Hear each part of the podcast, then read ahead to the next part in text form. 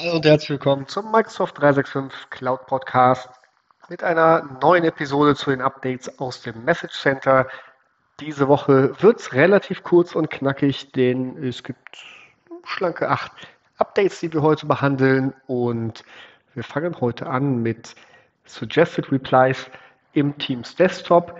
Das äh, ist schon im Rollout. In, ich habe es, glaube ich, bei mir auch schon gesehen und bedeutet, dass ihr Vorschläge bekommt, wie auf eine Nachricht im Chat zu antworten ist. Das betrifft aber Stand heute nur den Desktop-Client. Es ist im Default on und kann von euch als Admin aber auch abgeschaltet werden. Ein weiteres Update aus dem Bereich Teams ist, dass es ein neues, eine neue Gruppe, nämlich die Team Owners Gruppe gibt, die automatisch jedem Team hinzugefügt wird und die auch mit Add Mention, also dem Add-Zeichen und dann Team Owner erreicht werden kann. Das heißt, hier habt ihr schnell die Möglichkeit, nur den Team Ownern etwas zu äh, highlighten.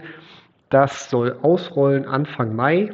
Ähm, das haben wir ja jetzt im Standard Release und soll äh, bis spät Juni dann abgeschlossen sein. Das ist übrigens ähm, in der Web- und in der mobilen Version dann verfügbar. Microsoft Lists, wo wir ja jetzt auch die äh, App im Android-Shop haben, haben wir äh, ein neues Feature und zwar kann man in der Kalender-View, allerdings nicht bei Android, sondern äh, in der Webansicht, äh, die äh, Termine hin und her schieben in der Kalenderansicht, so wie man es im Outlook-Kalender auch machen kann. Das ist, ja, kommt jetzt Mitte Mai bis Ende Mai soll es verfügbar sein und erlaubt es euch schnell und einfach in einer Liste Termine neu zu sortieren.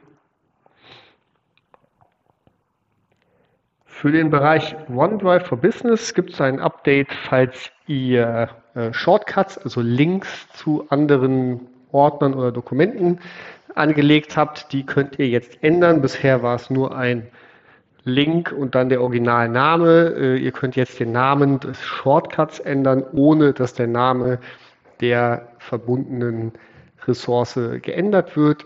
Das wird ab Anfang Juni äh, möglich sein im Target Release und bis Mitte Juni ausgerollt sein. Und für alle anderen Releases beginnt das dann Anfang Juni.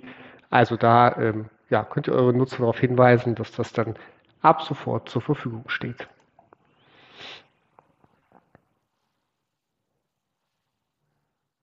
Im Bereich Yammer wird die Absenderinformation geändert. Bisher sind äh, in interaktiven E-Mails steht da immer der Username und dann on Yammer. Das wird jetzt abgekürzt zu nur noch der Username. Das heißt, hier habt ihr eine bessere Kontrolle, könnt da vielleicht auch Skripte oder Regeln drauf aufbauen. Genau, das als Information und es soll Ende Mai umgesetzt werden, bis Ende Juni dann zur Verfügung stehen. Kommen wir noch zu zwei Admin-Themen. Zum einen bleiben wir bei Yammer. Die neue Yammer-Version wird äh, nicht mehr, äh, oder nein, wird im Standard ausgerollt für die Benutzer, das wollte ich sagen, und der Benutzer kann nicht mehr zur klassischen Ansicht zurückschalten. Das bleibt jetzt den Admins äh, ja, vorhanden, das für die gesamte Organisation zu tun. Ähm, genau, müsst ihr entscheiden, mit welchem und wann ihr die Umschaltung macht. Aber ich denke, das zeigt ganz deutlich, dass es hier ähm, nicht mehr lange möglich sein wird, in den Classic-Modus zu wechseln und ihr euch schnellstmöglich an die neuen Features und auch das neue Aussehen dann gewöhnen müsst.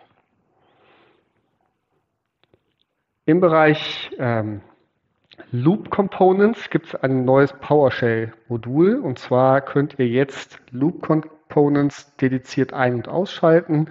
Die sind nicht mehr verknüpft mit Whiteboard, äh, mit dem Whiteboard-Feature. Das heißt, ihr habt hier die Möglichkeit, äh, separat zu steuern, äh, welche Features aktiviert sind in eurem Tenant.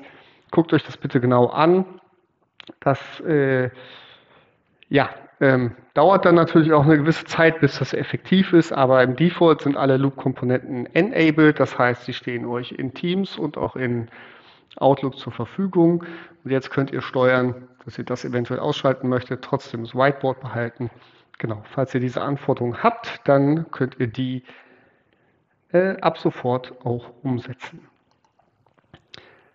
Und zum Abschluss ist jetzt die General Availability, also die gesamte Verfügbarkeit der Tenant Level Analytics für die Power Platform verfügbar. Das heißt, ihr könnt nicht nur Daten separat zu den einzelnen Environments bekommen, sondern auch eine tenantübergreifende Zusammenfassung der ganzen Aktivitäten. Das war bisher nur mit eigenen Reports oder dem Center of Excellence Toolkits möglich. Hier habt ihr jetzt die Möglichkeit, das als Feature im Admin Center zu nutzen. Könnt ihr einschalten und dann werden euch auch die kompletten Analytics angezeigt. Das war's schon für diese Woche. Ich denke, die Microsoft Build, die in zwei Wochen, ja, schon nächste Woche läuft, wirft ihre Schatten voraus und ich erwarte dann einige weitere Updates, die auch M365 betreffen. Bis dahin, eine gute Woche.